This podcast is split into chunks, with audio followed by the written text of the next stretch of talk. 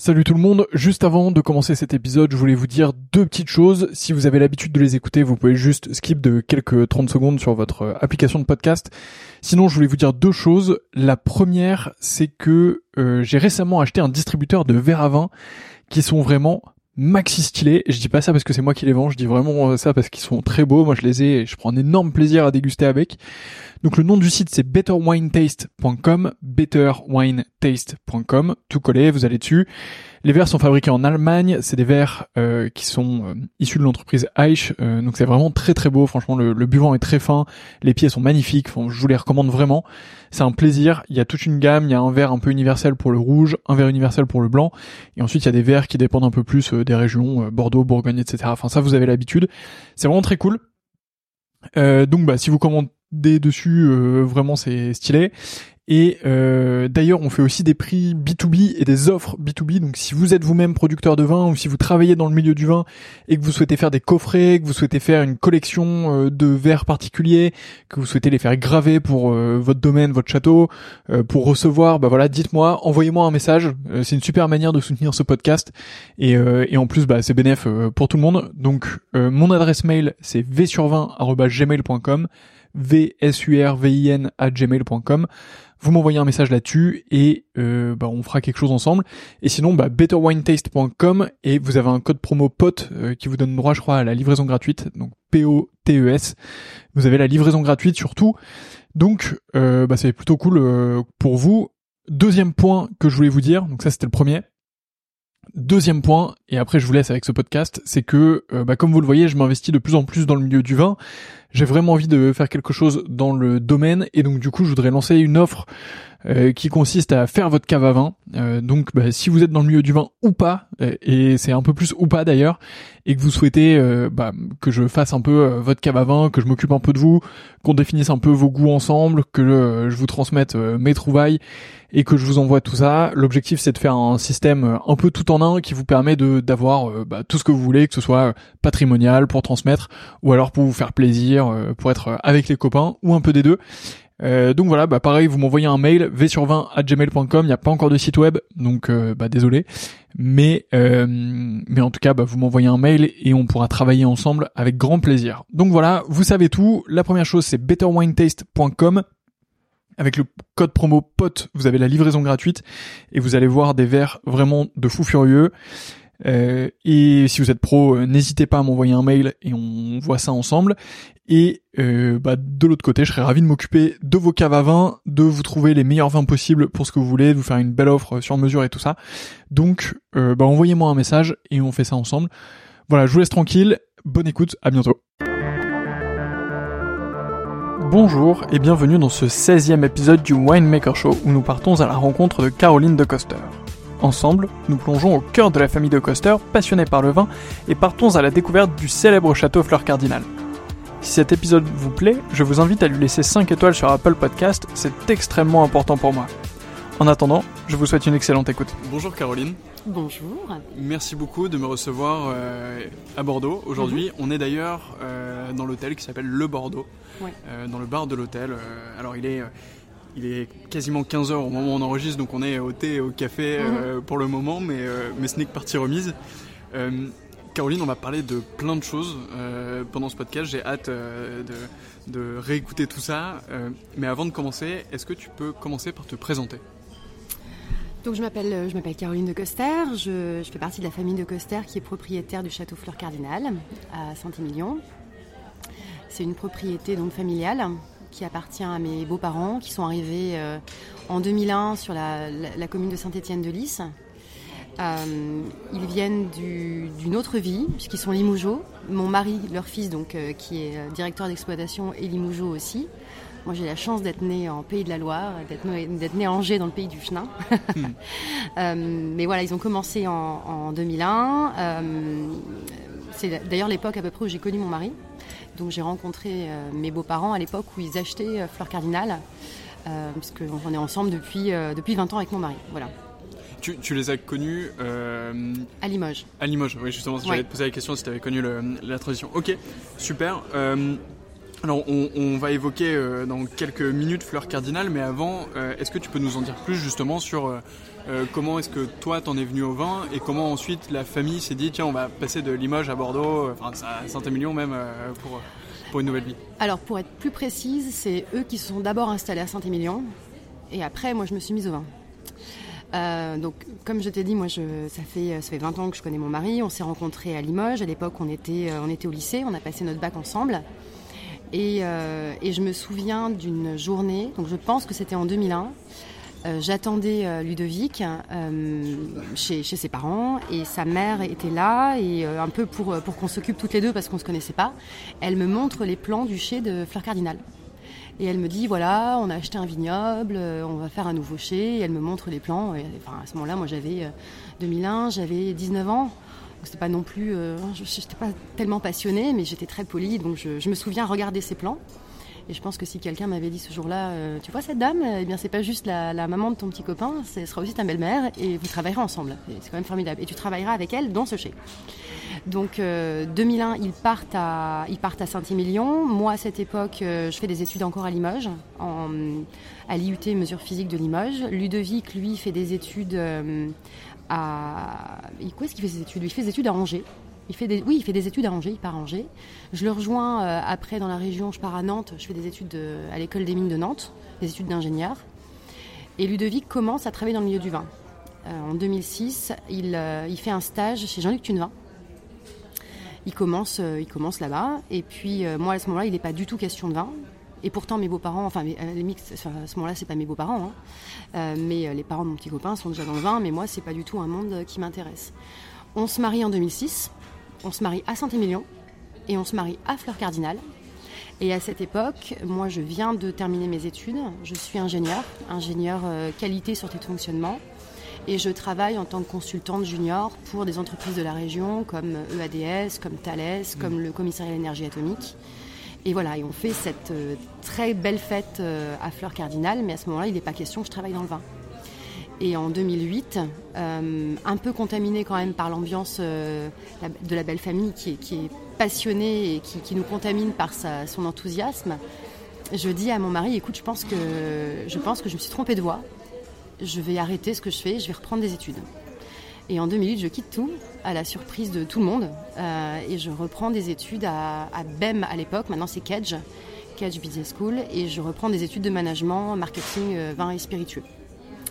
Je fais 4 ans, euh, presque 4 ans dans un bureau de courtage en Grand Cru de Bordeaux, où là j'ai la partie, en fait j'ai encore mon passif d'ingénieur qui me suit, ils me prennent pour, en tant que statisticienne, euh, monter euh, des, études pour des châteaux, pour des négociants qui ont envie d'avoir des tendances de marché sur l'évolution des prix, l'évolution des, euh, volumes de vente, etc.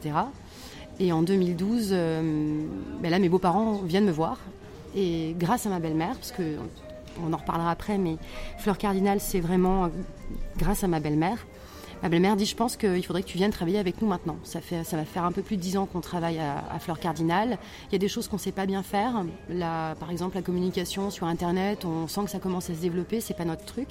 Peut-être que tu, tu, pourrais nous aider à faire ça. Et donc en 2012, euh, je quitte euh, le bureau de courtage et je vais travailler avec mes beaux-parents. Et donc c'est un peu particulier parce qu'à ce moment-là, on travaille tous les trois. Donc je suis la belle-fille et je travaille avec mes beaux-parents. Ah oui, donc ton mari travaillait pas encore euh, Exactement. Mon, mari donc a fait un stage chez Jean-Luc Tunevin et après il est parti très vite euh, dans une maison de négoce qui s'appelle Sobovi. Il y est resté 10 ans en tant que directeur export.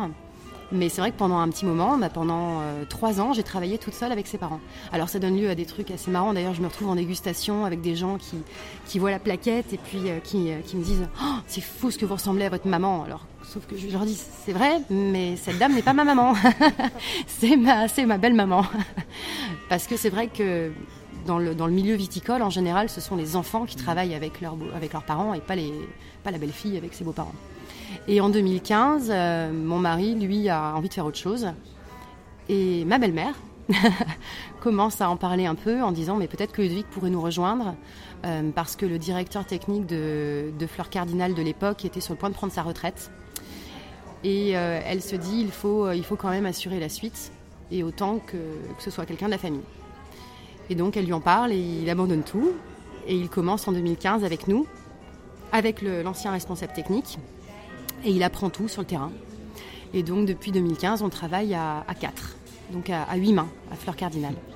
Ok, alors c'est exceptionnel euh, comme parcours et, euh, et, comme réunion un peu de la famille euh, autour du, du projet. J'aimerais juste revenir sur une de tes expériences Oui. avant de, parce que c'est un sujet qui m'intéresse euh, personnellement en l'occurrence.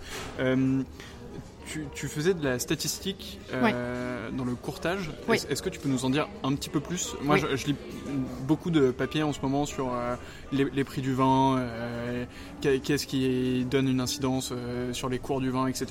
Bon voilà, ceux qui nous écoutent, je vous réserve des surprises là-dessus, mais pendant plus tard. Mais est-ce que tu peux nous en dire plus, peut-être sur comment tu faisais, qu'est-ce que tu faisais exactement, qu'est-ce que tu étudiais? Alors, je suis arrivée à un moment où il y a, je suis arrivée dans un bureau de courtage qui s'appelle Les Grands Crus, qui est un des, plus beaux bureaux de courtage de, de Bordeaux, euh, et qui avait une problématique à, résoudre, qui était que leur travail à eux, c'est d'être courtier. Le courtier, c'est l'intermédiaire entre le château et le négociant. C'est l'intermédiaire pour euh, plusieurs types de, de transactions. Il y a d'abord la transaction primeur, c'est-à-dire c'est ce fameux moment de l'année où euh, les châteaux vont vendre leur vin alors que le vin est encore en barrique. Euh, le, le rôle du courtier à ce moment-là, c'est de, de s'assurer que bah, le château va, va vendre sa production aux bons euh, acheteurs, aux bonnes maisons de négoce, que les maisons de négoce font des bons achats, achètent les vins qui leur correspondent, qui correspondent à leurs clients. Donc on va dire que ça c'est le premier moment, le premier temps fort du métier de courtier. Et puis après il y a toute l'année ce qu'on appelle le marché livrable. Donc c'est-à-dire que les vins sont en bouteille, sont disponibles, tous les millésimes euh, euh, antérieurs à- au millésime, au, dernier millésime. Euh, donc les négociants, tout ce qu'ils n'ont pas vendu en primeur, gardent les vins en stock. Et donc se constituent des stocks sur tous les vins, sur tous les millésimes. Et il peut y avoir des échanges entre des maisons de négoce. Par exemple, je suis maison négoce, j'ai un client qui m'appelle, qui cherche, euh, j'en sais rien, un fleur cardinal euh, 2012. Euh, je ne l'ai pas.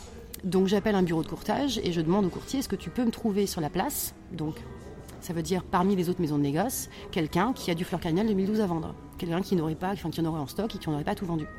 Et donc le rôle du courtier, bah, c'est de rapprocher l'acheteur et le, vendeur et de faire en sorte que la transaction euh, se fasse. Et le, le rôle du courtier, c'est de faire ça. C'est vraiment ce travail de, négociateur, d'intermédiaire. Euh, sauf que le courtier a aussi un rôle de conseiller. C'est lui qui va dire à un château, je pense, compte tenu de votre distribution, compte tenu de, votre, de la volonté que vous avez à distribuer par exemple sur tel marché, vous devriez travailler avec telle maison de négoce. Donc c'est vraiment, euh, il, a, vraiment ce rôle de conseil. Ou au contraire, la maison de négoce lui dire, attention, il y a tel château qui est en train de se développer, qui commence à devenir un peu la valeur montante de son secteur. Ce serait dommage de passer à côté, vous devriez aller les voir. Euh, et c'est vrai que ça, prend beaucoup de temps, ce travail d'intermédiaire, ce travail de terrain, de bien connaître les châteaux, de bien connaître les négociants. Et à côté de ça, de plus en plus, on demande aux courtiers euh, est-ce que tu peux me dire un petit peu comment ça se passe, les tendances en ce moment sur euh, euh, voilà, les, les, transactions, sur, je sais pas, les super secondes Bordeaux voilà. Et les, les, courtiers faisaient ce travail, c'est-à-dire qu'eux-mêmes, ils prenaient du temps pour constituer un petit dossier avec des statistiques. Des statistiques pourquoi? Parce que dès qu'il y a une transaction, une transaction c'est un acheteur, un vendeur, un château, un millésime, un prix, un volume, et ça fait par jour beaucoup de transactions. Et donc ça fait une très grande base de données qui permet de savoir ce qui s'échange chaque jour, sur quel type de vin, quel type de millésime, à quel prix. Euh, et eux le faisaient, le faisaient en plus de leur travail de, conseiller, on va dire, puis de courtier qui est juste euh, qui, aide à faire cette transaction. Et ça, leur prenait beaucoup de temps.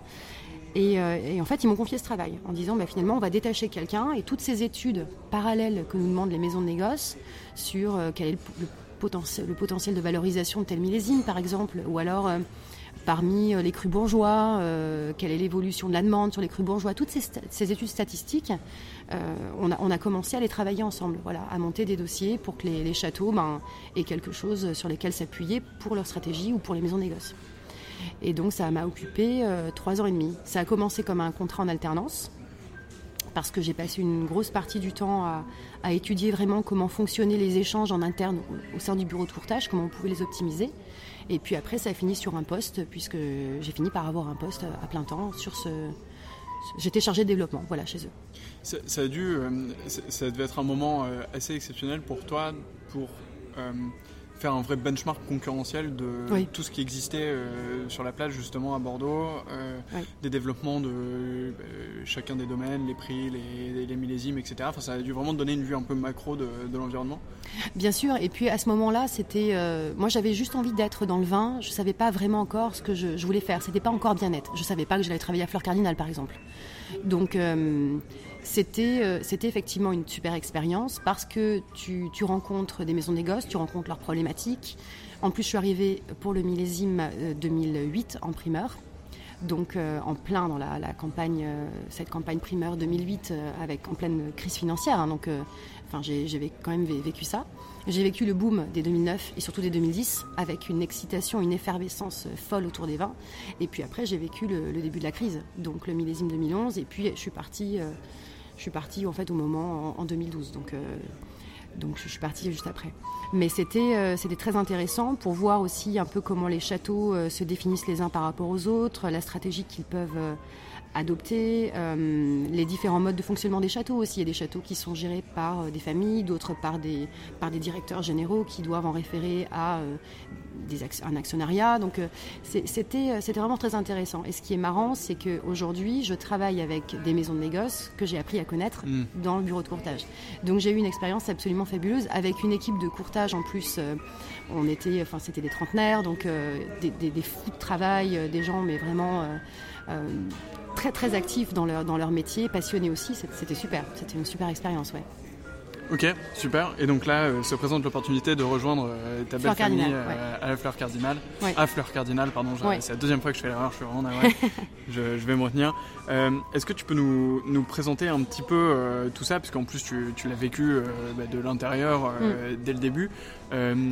Qu'est-ce qui se passe euh, bah, en 2001, du coup, euh, au moment où, euh, où, la famille quitte Limoges pour s'installer à Saint-Émilion Est-ce que c'était un peu un coup de tête? Est-ce que c'était réfléchi pendant longtemps avant de la chose qu'on avait envie de faire dans 10 ans ou dans 20 ans Comment c'est venu euh, cette idée de partir à Saint-Émilion Alors écoute, pour ça, il aurait fallu que tu interviewes mes beaux-parents parce que c'est vrai que c'est eux qui étaient aux premières loges. Moi, On je fera un épisode 2. Euh, ouais, voilà, peut-être. Moi, je ne peux que, que raconter ce que, ce que, ce que j'ai vécu et ce que, ce que, ce que eux racontent eux-mêmes. Euh, mon beau-père était dans la porcelaine mhm. auparavant, voilà, à Limoges. Il était propriétaire des, des porcelaines à Vilan. il avait, très honnêtement, au début, envie d'être d'être à la retraite. Euh, il avait beaucoup beaucoup travaillé, il avait envie un petit peu de, profiter, voilà. Euh, mais ça n'a pas duré très longtemps parce que c'est quelqu'un qui est, très très actif et euh, puis un jour il a réalisé que finalement c'était c'était une bêtise qui pouvait pas s'arrêter du jour au lendemain et de, ne rien faire. Donc ça a duré juste quelques mois cette pseudo retraite et finalement ce que je disais tout à l'heure c'est que celle qui a eu l'idée d'acheter ce, ce vignoble c'est Florence. Et pour un, truc complètement fou, et, je le dis, et c'est pas euh, c'est pas une histoire euh, marketée pour faire euh, rêver les foules, mais quelques quelques années auparavant, avant que, que mon beau-père vienne vers elle en disant écoute, il faut que je fasse quelque chose, est-ce que tu as une idée? Elle avait fait un rêve. Mais pour de vrai. Elle s'était réveillée un matin en disant mon beau-père, écoute, j'ai fait un rêve incroyable cette nuit. Tu étais dans un vignoble, tu marchais au milieu des vignes avec, avec un chien et tu avais l'air, mais vraiment super heureux. Et, et ce rêve ne l'a jamais quitté. Et donc, quand un, soir, quand elle rentre de l'école avec euh, celle qui allait devenir ma future belle-sœur, quand elle rentre de l'école avec, euh, avec Lucie, mon beau-père vient vers elle, lui dit Écoute, euh, j'ai réfléchi toute la journée, j'ai rien à faire aujourd'hui, j'ai rien à faire demain, enfin, c'est une catastrophe, il faut que je, fasse quelque chose, il faut qu'on trouve quelque chose. Et elle lui dit Écoute, j'ai une idée, ça va te paraître fou, mais le rêve que j'ai fait il y a plusieurs années m'a jamais quitté. On est, on amateur de vin, et si on faisait du vin? Donc c'est vrai qu'on peut imaginer qu'il y a quand même un gap assez important entre euh, aimer le vin et faire du vin. Mais sur le moment, on lui a dit, écoute, euh, on, trouve une propriété, on habite déjà la campagne. Donc finalement, acheter une propriété qui est à la campagne, bon, ça ne nous changera pas, on ne sera pas complètement dépaysé. Tu as géré une entreprise avec euh, plusieurs centaines d'employés. Bon, là, c'est un vignoble, c'est plus petit, et puis on essaye, et puis on, voit, et puis si ça marche pas, eh ben, bah, tant pis, on fait autre chose, mais j'aimerais bien qu'on essaye. Et donc, il visite pas mal de vignobles un peu partout. Ils vont même visiter un vignoble à, Sancerre. Mais euh, il me raconte que ce jour-là, il faisait un temps mauvais, qu'il y avait des étourneaux, euh, c'était au mois de novembre. Enfin, vraiment l'ambiance euh, pas super. Et puis, et puis quand même, mon beau-père réfléchit parce que parce que c'est un homme d'affaires et il se dit faire du vin c'est bien, mais à un moment faut le vendre. C'est mieux. C'est mieux. Et donc très vite en fait ils se disent si on doit vendre du vin il faut vendre un vin avec dans une appellation qui est connue donc on va on va aller à Bordeaux. Et à Bordeaux, très rapidement, ils arrivent rive droite. Rive droite, pourquoi? Parce que c'est des propriétés qui sont plus petites. Donc c'est moins impressionnant d'acheter euh, quelques, quelques hectares plutôt que d'acheter euh, tout de suite des dizaines et des dizaines d'hectares quand on n'a jamais fait de vin, parce qu'ils n'avaient jamais fait de vin de leur vie. et finalement, ce qui les a amenés à Fleur Cardinal, bah, c'est grâce à notre voisin. C'est grâce à Jean-Luc Tunevin. Pour la simple et bonne raison que par un ami qui n'était pas dans le vin, euh, un ami qui n'était pas dans le vin qui a dit à mon beau-père écoute, euh, il y a quelqu'un que tu dois rencontrer à Saint-Émilion qui peut peut-être t'aider à trouver une propriété, c'est Jean-Luc Tunevin.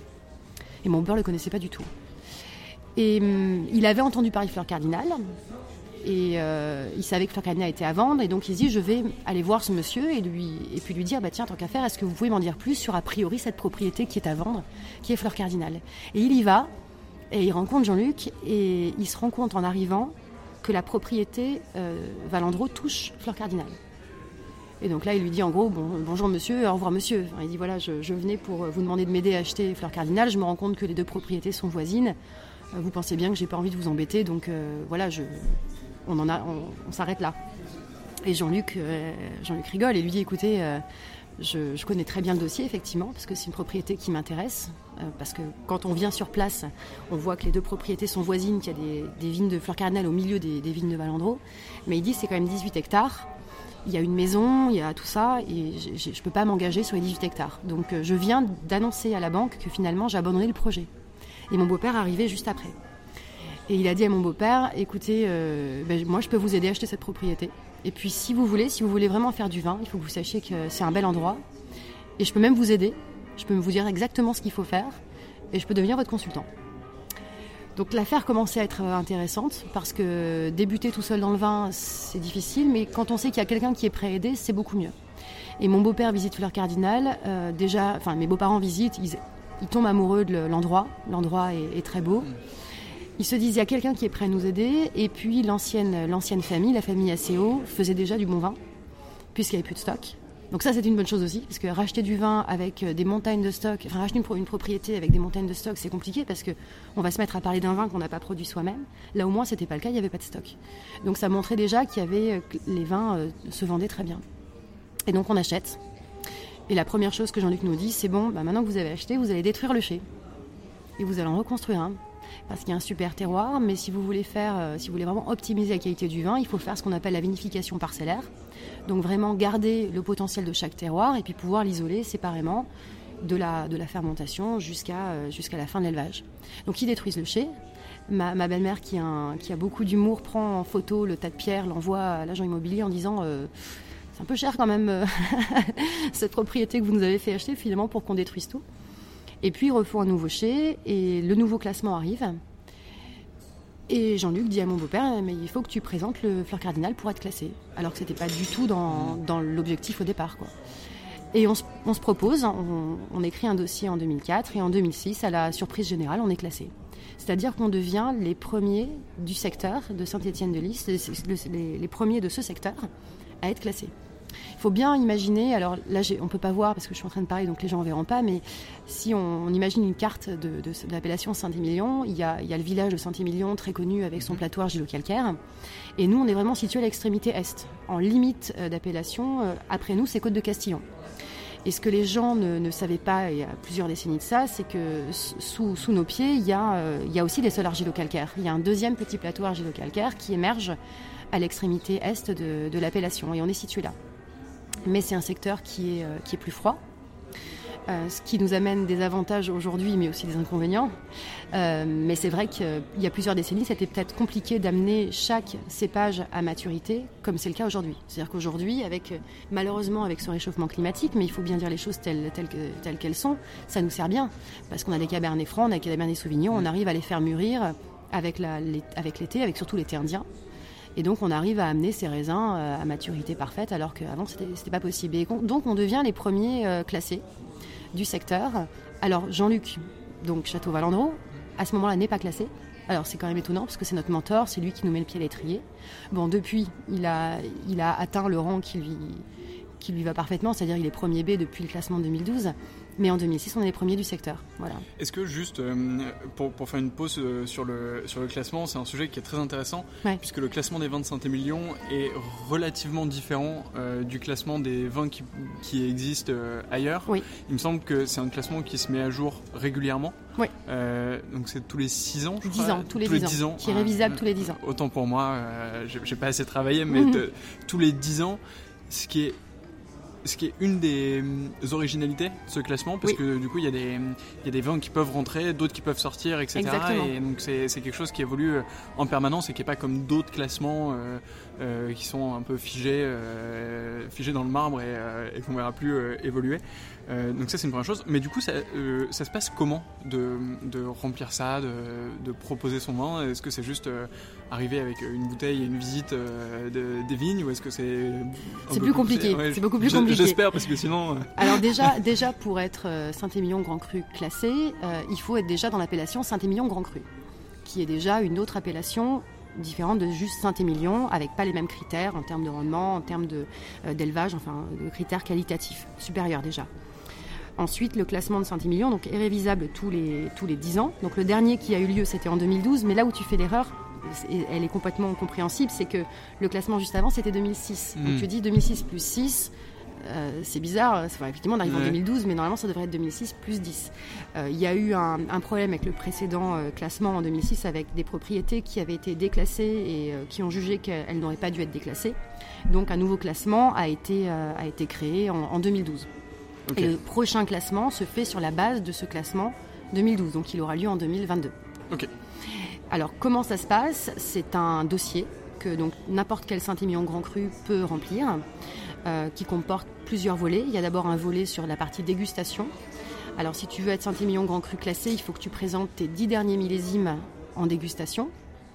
Donc tu as un comité de dégustation euh, qui déguste à l'aveugle tous les vins et puis qui les, qui les note. Si tu veux être premier grand cru classé, donc il y a deux niveaux A et B, c'est sur les 15 derniers millésimes. Et là aussi, il y a une note. Euh, après, tu as d'autres critères. Tu as la, gestion de ton exploitation. Donc, euh, comment est-ce que tu.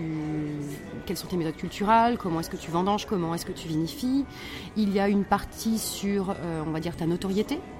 Est-ce que tu euh, apparais spontanément dans, les, dans des articles de journaux? Est-ce que, ton, oui, est que ton nom est régulièrement euh, cité? Est-ce qu'en gros ta communication est, dynamique? Et après, tu as une partie, euh, que je me souvienne, sur les prix. Sur les prix, donc c'est ton prix de sortie. En fonction de ton, de ton prix de sortie, tu as une note plus ou moins élevée. Et donc plus ta note est élevée, plus tu peux prétendre à avoir la, hmm. la catégorie supérieure. Et ça, tout n'importe quel Saint-Émilion Grand Cru peut le faire. Et donc là, le prochain classement, c'est 2022. Les dossiers vont être à déposer en 2021. Euh, il y a déjà un, premier épluchage, on va dire, des dossiers qui est fait par, euh, une comité, par un comité qui est euh, complètement indépendant. Mm. Et ensuite, il y a des visites sur site pour, pour bien s'assurer que ce que tu as mis dans tes, dans tes dossiers est, bon. Voilà. Ok, super intéressant. Merci beaucoup bah, pour tous ces éclaircissements. et pour faire aussi un, tout petit retour en arrière, sur l'arrivée en, en, 2001, donc Bon, en l'occurrence, la, famille était quand même un petit peu aidée par, par, Jean-Luc. par Jean-Luc. Euh, mais ça, alors, de l'extérieur en tout cas, ça doit peut-être être un petit peu étrange d'arriver euh, un peu outsider à Saint-Émilion en plus, qui est quand même un, endroit euh, un peu un saint des saints ou un, enfin voilà, un endroit assez exclusif euh, pour faire du vin. Est-ce que c'était, euh, est-ce que c'était le cas, ou est-ce qu'en fait c'était une communauté qui était ultra accueillante et, et complètement différente de ce qu'on peut imaginer parfois? Mais c'est ça qui est marrant, c'est que les gens s'imaginent que comme c'est Saint-Émilion, les gens vont être très fermés, et pas du tout. C'est-à-dire que mes beaux-parents ont été accueillis. Il y a des châteaux qui ont ouvert leurs portes en disant Ah, mais vous êtes nouveau, bah, venez, je vais vous montrer nous comment on travaille. C'est quand même génial. C'est quand même incroyable. Ouais, super. Euh, donc non, il y a eu à tel point que donc mes beaux-parents euh, désireux. Alors au départ, ils arrivent et ils, ils s'installent pas dans la maison tout de suite. Au départ, euh, ils se disent bon, on va venir une fois de temps en temps, voir un peu comment ça se passe. Et puis au début, ils viennent une fois, euh, une fois, euh, enfin deux fois par mois. Après, c'est une fois par semaine. Après, ils s'installent trois jours, ils restent trois jours. Et puis au bout d'un moment, ça dure quatre mois et ils se décident à complètement déménager. Et donc ils quittent leur vie, ils quittent tout. Ils quittent Limoges, leur famille, leurs ah, parce amis. Ils habitaient encore à Limoges. Ils habitaient encore à Limoges. ils faisaient l'aller-retour. Et, et, puis ils s'installent à, à Fleur Cardinal et ils sont jamais repartis puisque c'est leur maison principale. C'est leur maison principale. Et donc ils arrivent, ils arrivent avec déjà une équipe en place, en disant écoutez voilà, euh, on a envie de faire des, jolies choses, on va faire les choses quand même avec, euh, avec pragmatisme, on n'est pas là non plus pour faire des choses euh, flamboyantes. Mm. par contre, apprenez-nous. Donc l'ancien responsable technique bah, leur apprend de A à Z comment on s'occupe d'une vigne. Ils prennent des cours de viticulture avec François d'Espagne, de Château Grand Cormat d'Espagne. donc Saint-Émilion Grand Cru classé. Et, ils apprennent comme ça. Ils ont alors quand tu, viendras à Fleur Cardinal, tu verras, il y a la maison et de, chaque côté de la maison, il y a deux petites parcelles. Et donc chacun prend une petite parcelle pour apprendre ben, de la taille jusqu'au vendange à s'occuper de la vigne. Donc c'était un peu la compète pour savoir quelle allait être la parcelle qui, à la fin de l'année, allait être la, plus jolie. Bon, la petite blague que fait souvent mon beau-père, c'est qu'on a arraché sa parcelle. on a fini par l'arracher. Non, c'est une blague parce que parce que les vignes finissaient par être très très vieilles, donc on a replanté euh, du cabernet. Mais euh, voilà, ils ont vraiment appris à tout faire pour la simple et bonne raison que tu ne peux pas savoir si le travail à la vigne est bien fait si tu ne le fais pas toi-même. Donc c'était la règle numéro, numéro une. Donc non seulement ils sont accueillis par la profession, qui vraiment ouvre les portes et, explique comment ils travaillent, et puis explique aussi, euh, enfin donne des conseils, euh, on va dire même de, distribution, même sur, beaucoup de sujets, mais ils sont accompagnés aussi par l'équipe interne. Qui, euh, bah, qui voit qu'ils s'installent sur place. C'est aussi pour ça que ça marche bien. Ça a bien marché parce que les gens ont vu qu'ils s'installaient et qu'ils s'investissaient, qu'ils n'étaient pas juste là à avoir acheté un vignoble et puis à y venir de temps en temps. Voilà, juste en vacances, euh, voilà, en vacances. Ils ont vu vraiment des gens qui s'intéressaient, qui se passionnaient et qui, qui, étaient dans la vigne, quoi. Donc euh, ça change tout. Et puis donc Jean-Luc qui donne là, on va dire, l'impulsion pour hmm. qu'on devienne grand cru classé. comment se passe le premier millésime? Alors 2001, le premier millésime n'est pas fait dans le, dans le premier dans, dans le chai. il est fait dans l'ancien dans chai. Bah, le premier millésime, c'est un peu la découverte il y a, euh, je, me souviens, ma belle-mère raconte une histoire en, disant il y a, y une dispute sur le, chantier. Alors, le chantier, c'est euh, c'est le terme qu'on utilise quand il y a des vendanges. L'équipe qui est à la vigne, on appelle ça le chantier, l'équipe de vendangeurs.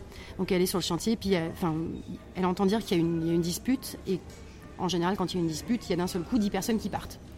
Et donc là, c'est un peu la, catastrophe. Et donc, elle, me dit, je me souviens de Dominique qui, déboule et qui dit maintenant, euh, vite, euh, enfile une paire de bottes, euh, il faut que tu nous aides à, vendanger parce que j'ai 10 personnes qui viennent de se disputer et qui viennent de partir. Et, elle fait donc les vendanges, et elle vendange en, essayant de tenir le rythme de, tous les vendangeurs. Et elle raconte qu'elle s'est couchée tout habillée. En fait, le soir, elle était tellement épuisée qu'elle est tombée sur le lit et et elle s'est dit, j'espère que ça va pas être comme ça pendant, euh, pendant, plusieurs années parce que sinon, euh, je vais jamais tenir le rythme. Donc voilà, c'est un petit peu la, la, petite, euh, la, petite anecdote sur les, leur première, leur première vendange. Ouais. Ok, génial. Depuis, ça va mieux? Ah, depuis, ça va mieux. depuis, on est organisé, c'est bon. Il y a un petit peu moins de disputes. Oh, il y a toujours des disputes, mais, mais pas à ce point-là. Euh, alors tu, me racontais juste avant qu'on commence que en ce moment même vous êtes en train de faire plein de travaux. Euh, mais en fait tu me disais que dès le moment où euh, la famille s'est installée, il a fallu commencer à reconstruire des choses, en détruire d'autres, etc. Qu'est-ce que vous avez changé jusqu'à présent? Et c'est quoi un petit peu les futurs développements autour de Fleur Cardinal? Alors, quand mes beaux-parents ils ont acheté, donc en 2001, ça faisait 18 hectares. En Saint-Émilion Grand Cru. Et puis, euh, mais entre-temps, il y a eu. Alors, ils ont, ils ont fait un chien un peu plus grand, dimensionné pour 21 hectares en production, en se disant euh, peut-être que dans le futur, on va avoir euh, d'autres opportunités. Sauf qu'aujourd'hui, Fleur Cardinal, c'est 23 hectares et demi, dont 21 hectares et demi jusqu'en 2018 en production. Donc, on s'est vite rendu compte que le chien allait devenir trop petit et qu'il fallait pousser les murs. Donc il y avait euh, ce besoin euh, d'espace, euh, notamment aussi pour améliorer la vinification, notamment l'élevage en barrique.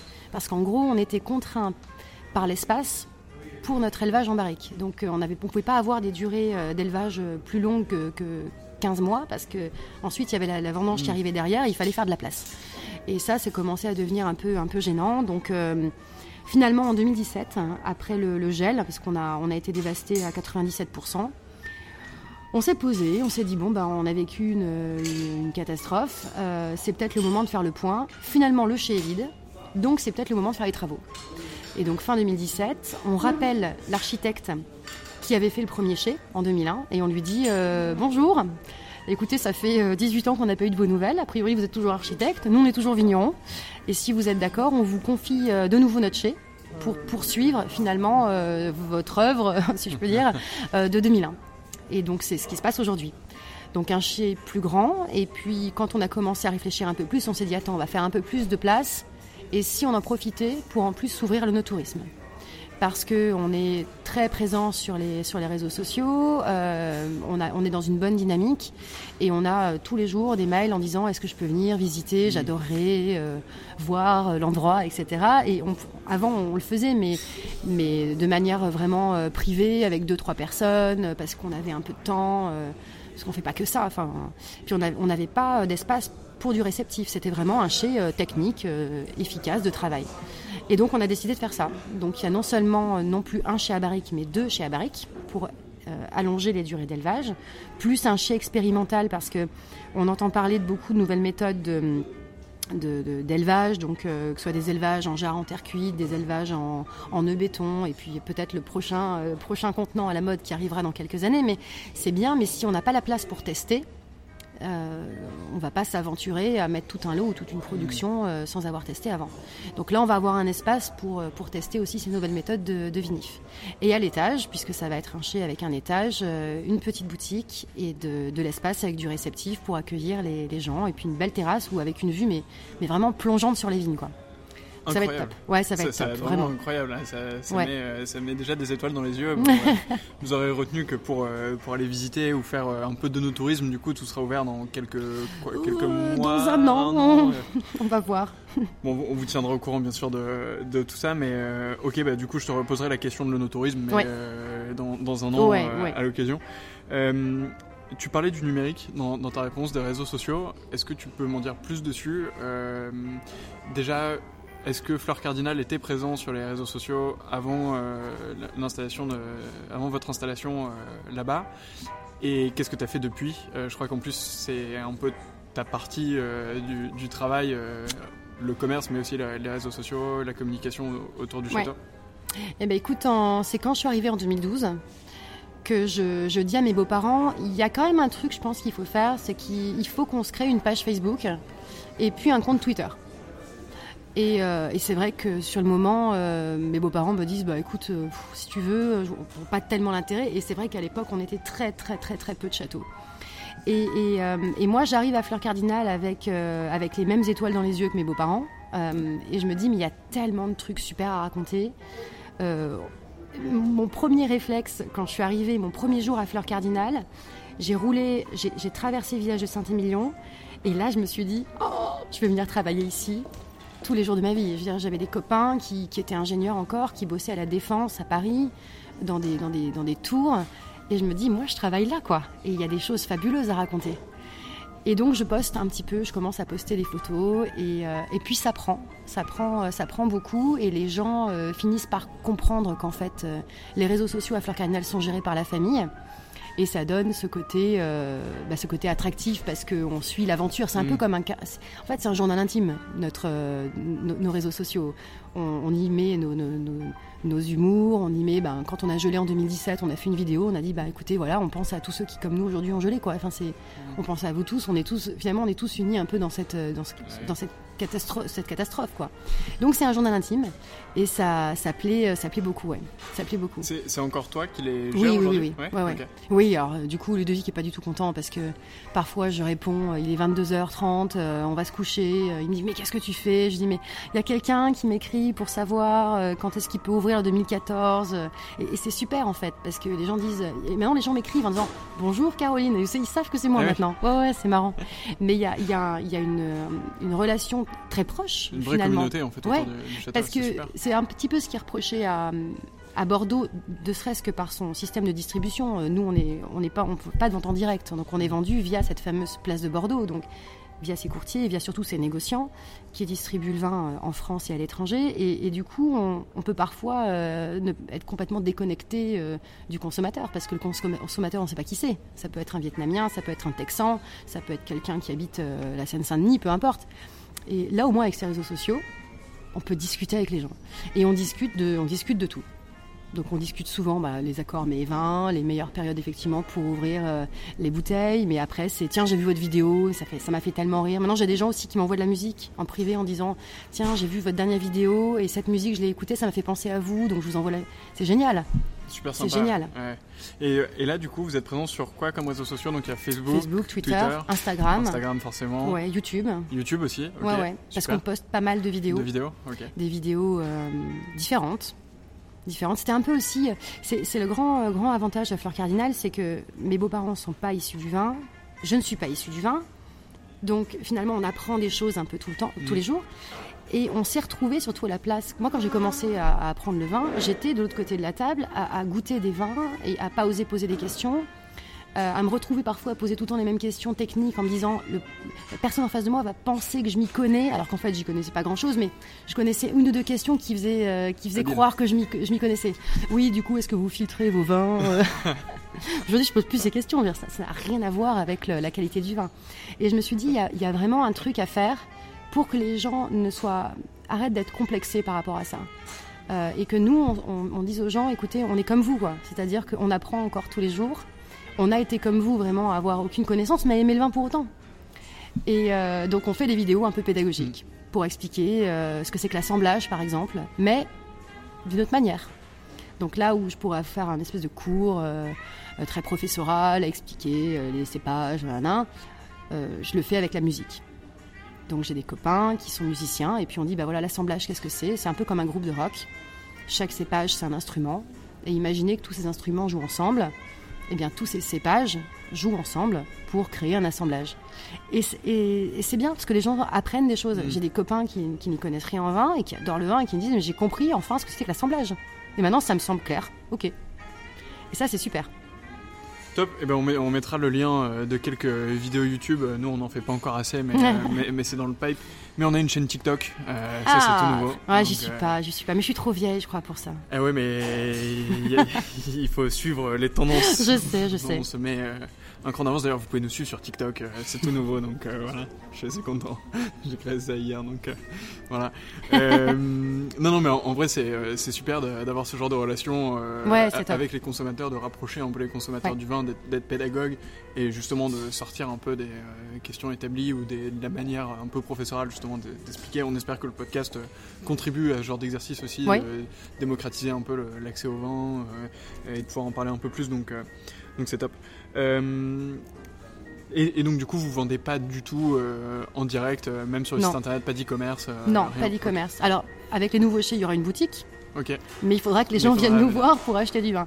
Mais si tu veux, tu peux pas demander à, des négociants de vendre ton vin et puis, et puis derrière de le faire en direct. Ou alors, si tu dois le faire, tu dois vendre plus cher que pour que les négociants ben, qui, font tout le travail de, logistique, de distribution de logistique, et, euh, bah, puissent, puissent, gagner. Sinon, euh, on peut, on peut pas gagner sur les deux tableaux. Oui, c'est clair. C'est clair, ça c'est tous les, tous les enjeux des circuits de distribution. Bien sûr, euh, et puis à Saint-Émilion, c'est pareil, tu as, tu as des cavistes qui vendent nos vins, qui payent un loyer qui, qui est très élevé à Saint-Émilion. Donc si c'est finalement pour que les gens viennent en disant Ah mais moi j'ai trouvé le vin beaucoup plus moins cher sur le site internet du château, t'imagines, c'est pas possible. Ouais, effectivement, ça va être un petit peu compliqué. Euh, sur, euh, sur la vente, vous exportez quand même un peu Oui, oui, oui. L'export, c'est plus de deux tiers de, nos ventes. Ouais, ouais. Ah oui, c'est considérable. Ouais, c'est beaucoup, surtout que euh, quand mes beaux-parents ont commencé en 2001, euh, les, vins étaient vendus en direct. Ah Et c'est Jean-Luc, hein, Jean-Luc Tunevin, qui a dit à mon beau-père, tu sais, tu vas déjà te concentrer sur la production, sur faire du bon vin. Il y a un système à Bordeaux qui s'appelle la place de Bordeaux. Si tu arrives à convaincre les acheteurs que ton vin est bon et vaut la peine d'être vendu, ils se chargeront de vendre le vin pour toi. Après, à charge à toi de les accompagner derrière pour t'assurer qu'ils vendent bien et que, et que tu peux aider à la promotion des vins. Et, c'était, c'était parfait pour mes beaux-parents parce qu'effectivement, ils n'avaient pas envie de, reprendre leur valise, euh, d'aller toquer aux portes pour présenter les vins. Enfin, enfin voilà, donc, euh, donc c'est depuis 2001 qu'on, qu'on vend via la place de Bordeaux. Et du coup, depuis le début, maintenant, on vend dans 60 pays différents. Et ça, tu peux pas l'avoir quand tu es tout seul et que tu dois toi-même vendre tes vins. Tu peux pas aller vendre du vin, euh, je sais pas, au, fin fond du, Vietnam. Encore, pourquoi le Vietnam à chaque fois je cite le Vietnam? C'est bizarre. Mais parce qu'en fait c'est un, un, marché subliminal, qui je pense. ultra émergent. mais bien sûr, je sais.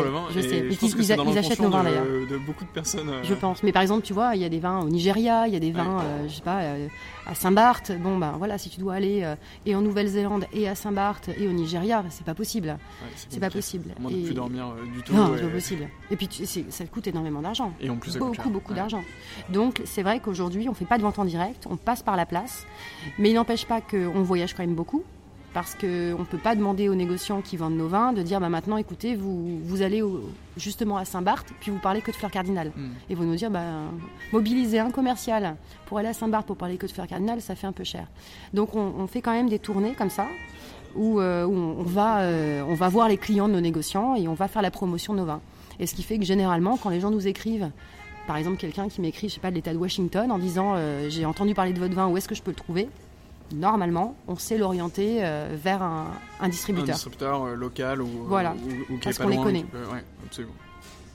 Ok, et eh ben euh, c'est très clair. Est-ce que tu as quelques chiffres sur, sur Fleur Cardinal Nombre de bouteilles que vous faites par an, par exemple alors on fait en moyenne 110 000 bouteilles.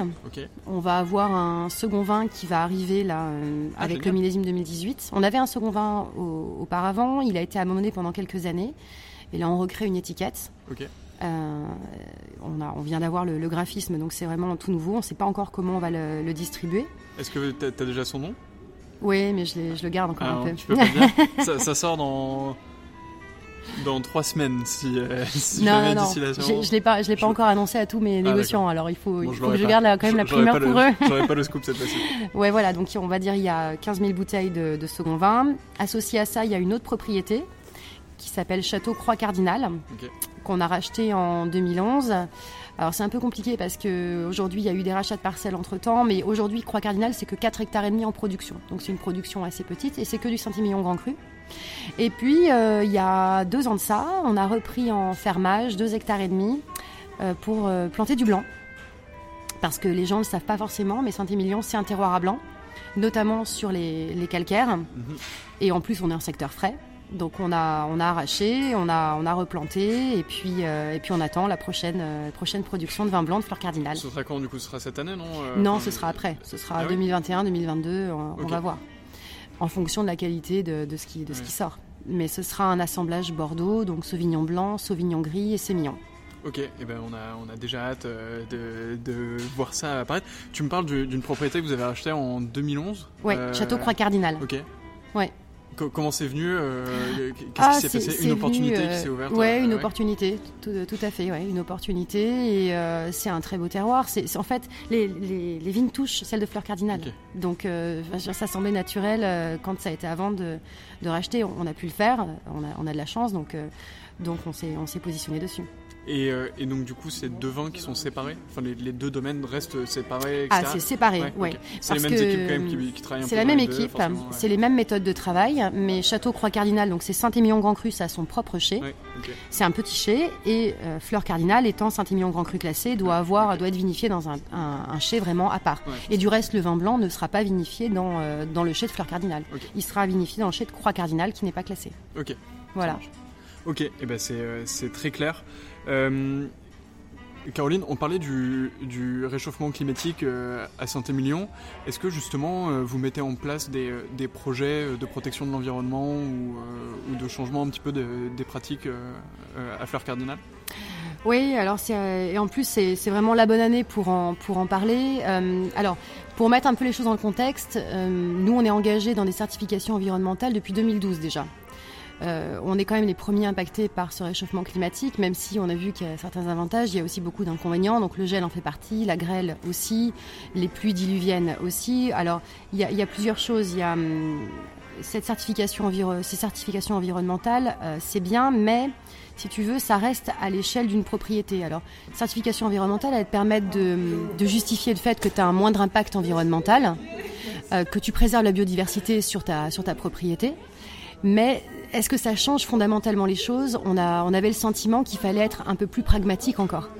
Et là, tu vois, il y a deux semaines, Ludovic a signé pour un, un gros partenariat avec une entreprise euh, solidaire qui s'appelle Reforest Action, et on va, on a un partenariat pour chaque caisse de fleurs cardinales vendue, on a un arbre planté. Ah, c'est génial. Donc vous avez une, euh, une dynamique de, euh, de, compensation carbone pour atteindre le zéro émission. Euh, Exactement, parce que tu, tu, as des certifications environnementales en interne, ça c'est formidable. Donc effectivement, tu, tu fais attention à tes méthodes culturelles, tu fais attention à, à, ta biodiversité, tu as déjà beaucoup de choses en place, mais, mais tu te dis, est-ce que vraiment ça va, ça va compenser bah, tous mes voyages justement professionnels à l'autre bout du monde? On sait que c'est désastreux pour l'environnement. Le, pour on fait quoi? On arrache des parcelles pour planter des arbres?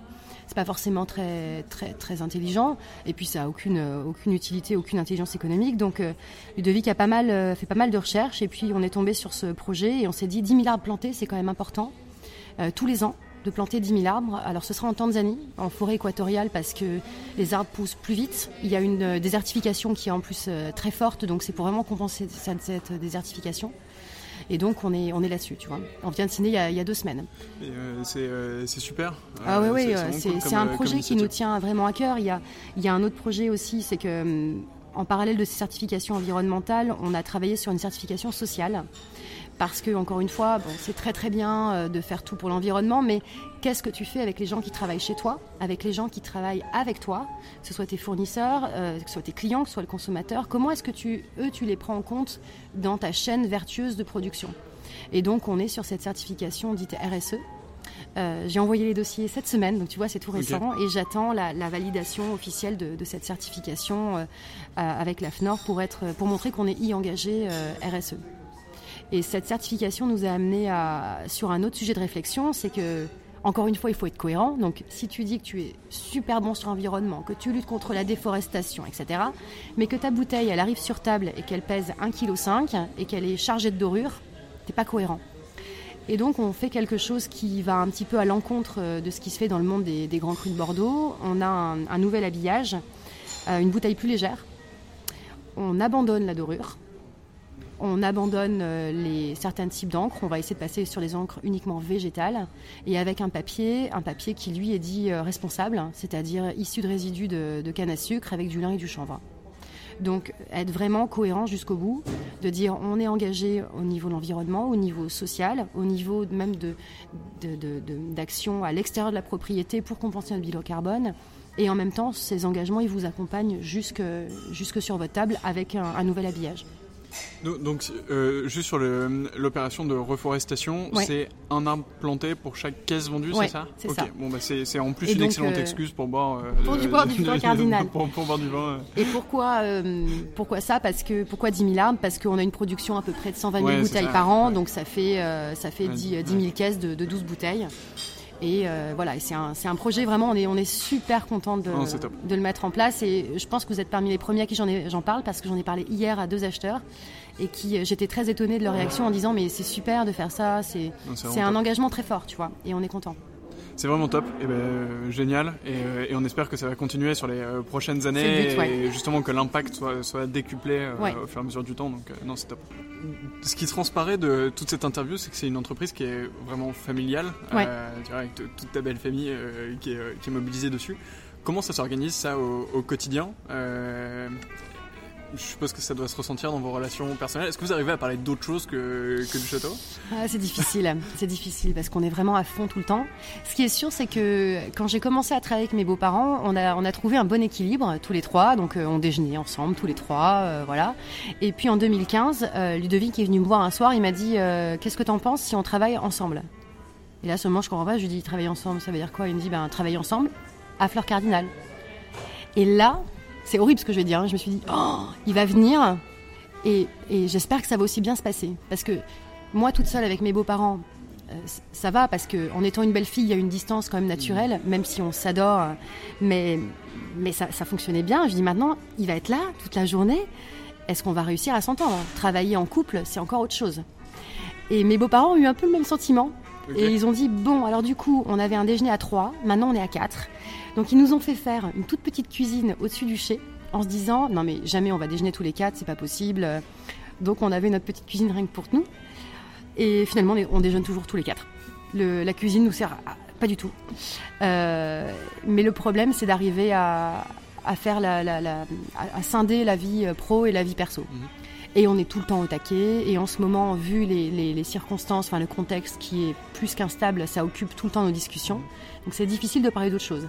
Et, souvent, c'est ma, belle-mère à table qui dit euh, Bon, on peut arrêter de parler un petit peu, on peut un petit peu arrêter de parler du travail et euh, comment vont les petites filles euh On essaye de parler d'autres choses. Mais, mais c'est formidable parce que, en fait, chacun de nous a des, a des compétences, des sensibilités différentes. Donc, on est, on est très complémentaires. Et ça, c'est top. On se marche pas sur les pieds. On a appris à chacun à son domaine. on, on lève le doigt pour parler aussi. C'est drôle parce que, mais oui, mais parce que sinon on se retrouve en, quand on a des rendez-vous euh, avec des, acheteurs, si on se met à parler tous les quatre en même temps, ça marche pas. Donc on laisse bien le premier parler. parfois on fait signe en disant c'est moi, là c'est mon tour, c'est moi qui vais rajouter un truc. Non, c'est moi, je te jure, c'est moi. donc c'est drôle, mais on, voilà, on se marche pas sur les pieds. Il y a, y a, vraiment un respect, une complémentarité. Euh, c'est assez unique quand même c'est un équilibre qu'on a réussi à trouver qui est, qui est top. Non mais c'est génial, c'est exceptionnel d'avoir cette aventure euh, tous en commun. ça doit vraiment être très sympa. T'arrives encore à avoir une vie perso justement à côté? Ouais, J'ai cru dire que tu faisais de la boxe. Oui, ouais, euh, en ce moment, c'est, je suis très musique, musique et, boxe. Là, d'ailleurs, après l'entretien, je vais aller un petit peu euh, reprendre les gants. mais euh, j'étais un peu énervé. non, mais ce qui des questions qui fâchent. c'est ça. Non, non, mais ce qui est drôle, c'est les, c'est... j'ai eu une réflexion de mes filles l'autre jour. On était au restaurant et on leur dit alors, hein, qu'est-ce que vous voulez faire plus tard Bon, elles ont, elles ont 6 et, et 9 ans. Est-ce qu'elles veulent faire du vin? Et alors on leur a dit, euh, alors il y en a une qui dit ah moi je veux être maîtresse, bon elle a 6 ans c'est normal, et la deuxième je sais plus ce qu'elle voulait être vétérinaire, bon c'est pareil elle a 9 ans c'est normal. Et on leur dit en rigolant bah alors quand même euh, tu veux pas faire comme nous, euh, tu veux pas être vigneron? Et, et la plus petite dit ah bah non quand tu es vigneron tu vois jamais tes enfants. oh bah oui. Et oui parce que moi je voyage beaucoup. Mm. Parce que en période de vendange, on n'est quasiment pas là. On part très tôt le matin, on rentre très tard le soir. En période de primeur, normalement, on est très peu là aussi. Euh, après, c'est les week-ends. Les week-ends, on essaie vraiment de, tout couper et de ne pas parler du travail. Mais elles sentent que ça fait partie de notre vie. Et souvent, je le dis, je dis c'est pas un, pas un métier qu'on a, c'est une vie en fait. On y pense tout le temps. Là, tu vois, il fait beau. Tout le monde dit ah c'est super, on va se mettre en terrasse, on va boire un petit café. Et nous, on se dit oh, il fait beau, ça va débourrer. On n'est pas prêt. Enfin, on est tout le temps, tout le temps à y penser. Mm. Donc c'est pas un métier, c'est une vie. Alors, est-ce qu'un jour elles auront envie? Et puis, de toute façon, elles sont pas toutes seules. Il y a, mon beau-frère et ma belle-sœur qui, auront des enfants. Enfin, il y a mon beau-frère qui attend un bébé d'ailleurs. Donc, euh, ils seront plusieurs petits-enfants qui voudra reprendre, on ne sait pas. C'est ça qui est formidable en fait quand tu es vigneron. C'est que tu, travailles, tu travailles pour toi, mais tu travailles pour ce qui vient après aussi. Mhm. Et tu te dis, pourvu quand même que je travaille pas pour quelqu'un que je ne connais pas. Mhm. Et, mais, et mais, quand tu, et quand tu travailles, tu travailles aussi en pensant à ceux qui étaient là potentiellement avant et qui ont déjà fait un travail. Euh, Ça, c'est incroyable. On a, on a goûté des, bouteilles de l'ancien propriétaire et on a, on a bu ces vins. J'ai te rends compte quand même? C'est ce monsieur, il a été là euh, et il a fait ses, il a été peut-être sur les mêmes pieds de vigne que nous. Aujourd'hui, on reprend ce travail. Il y a combien de générations? On a des vignes qui ont plus de 80 ans, donc il y a combien de générations d'ouvriers qui sont passés sur ces pieds de vigne pour travailler? Ça te remet un peu les choses en place quand même. Tu te dis finalement, tu es là euh, pendant un petit moment de ta vie, mais t'es pas éternel, quoi. Donc tu prépares les choses pour, euh, pour quelqu'un d'autre. On en parlait, euh, on en parlait beaucoup avec Christelle Leprel dans une, dans une interview. Donc elle a déléguée générale de Vin et Société et qui, qui avait participé dans, dans, ses expériences professionnelles précédentes à l'inscription des, des, climats de Bourgogne au patrimoine mondial de l'UNESCO. Oui. Et, et, elle parlait justement de ce travail millénaire qui avait été fait, qui avait façonné les terres, qui avait façonné les paysages aussi.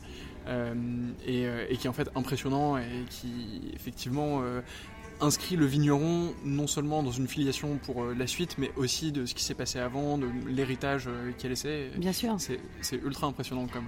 T'es vigneron et en fait t'es dans tous les es dans tous les temps. C'est-à-dire que tu as toujours un œil sur le passé.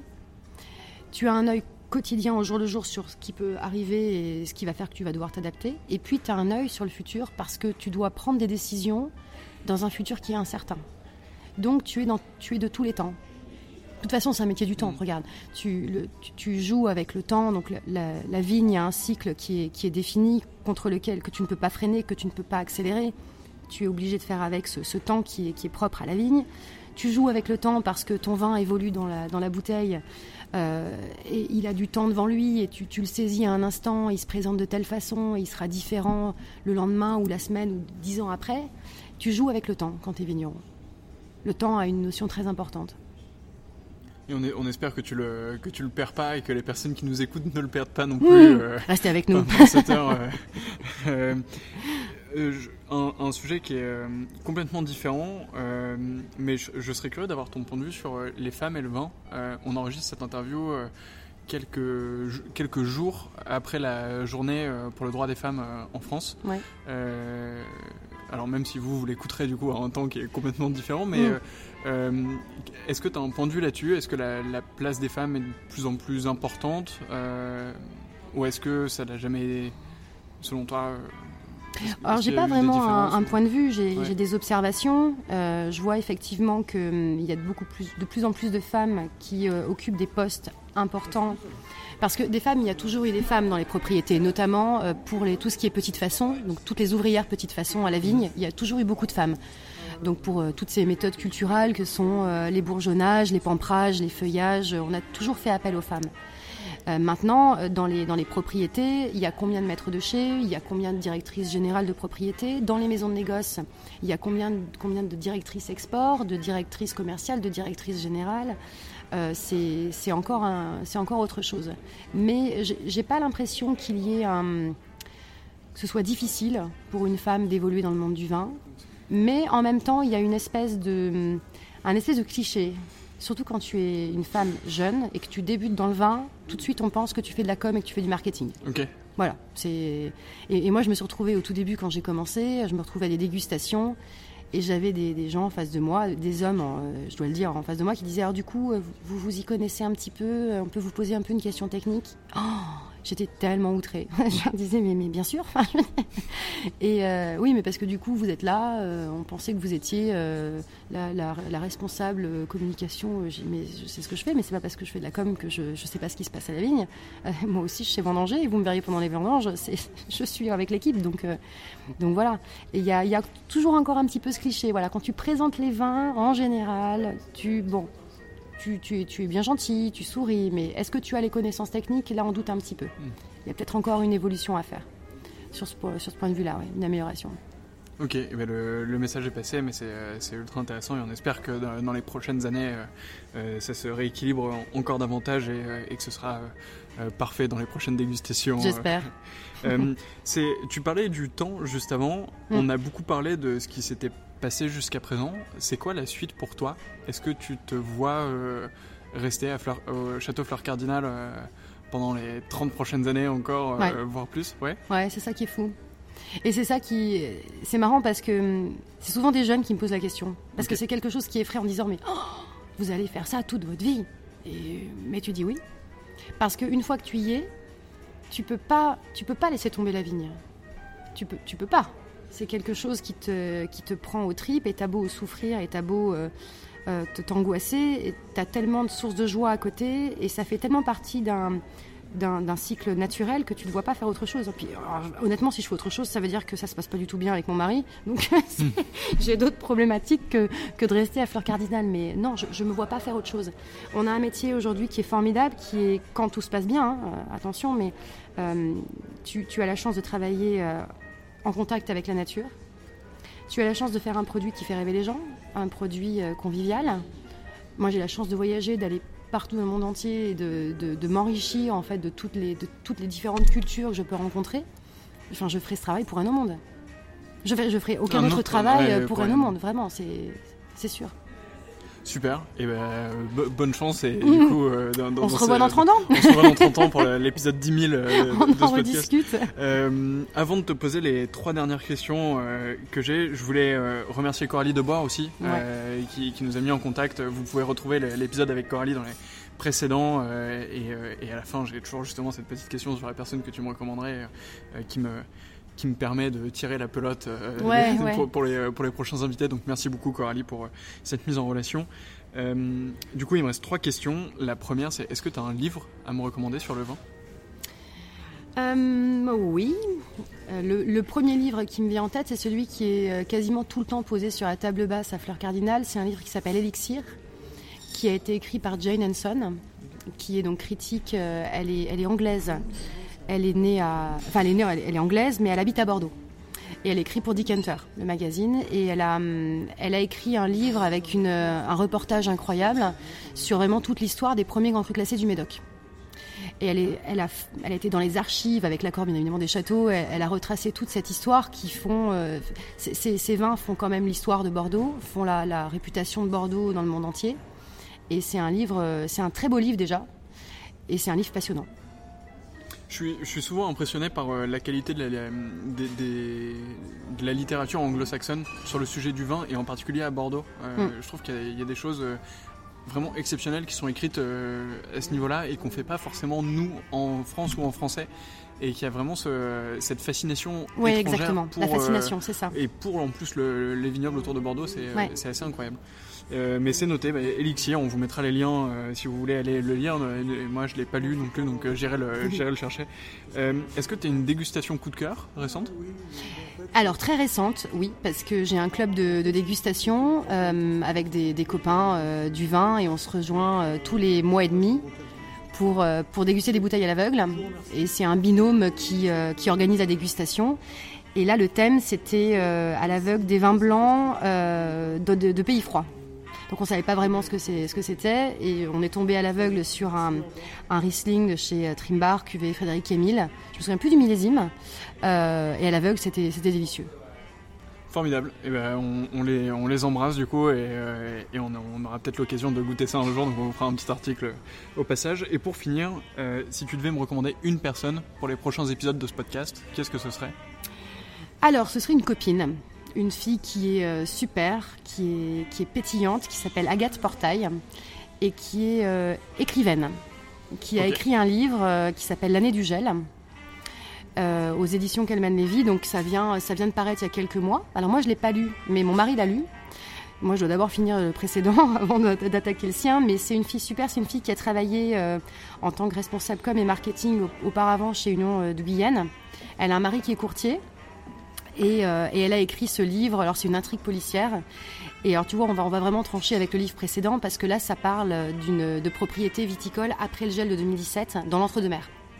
Donc là, vraiment, euh, avec le quotidien de ce que sont ces petites exploitations euh, viticoles, sauf que dans tout ça, il y a une histoire de meurtre. Donc voilà, ça, rend le livre un peu plus, un peu plus palpitant.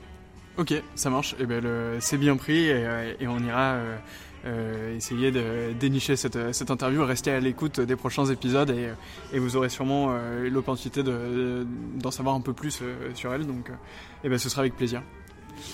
Merci beaucoup. Bah, merci à toi. C'était très intéressant. Moi, j'ai appris plein de choses sur le château Fleur Cardinal, sur Saint-Émilion même en général. Et c'est une histoire qui est assez incroyable et qui va du coup continuer en plus pendant encore de longues années. Donc c'est super.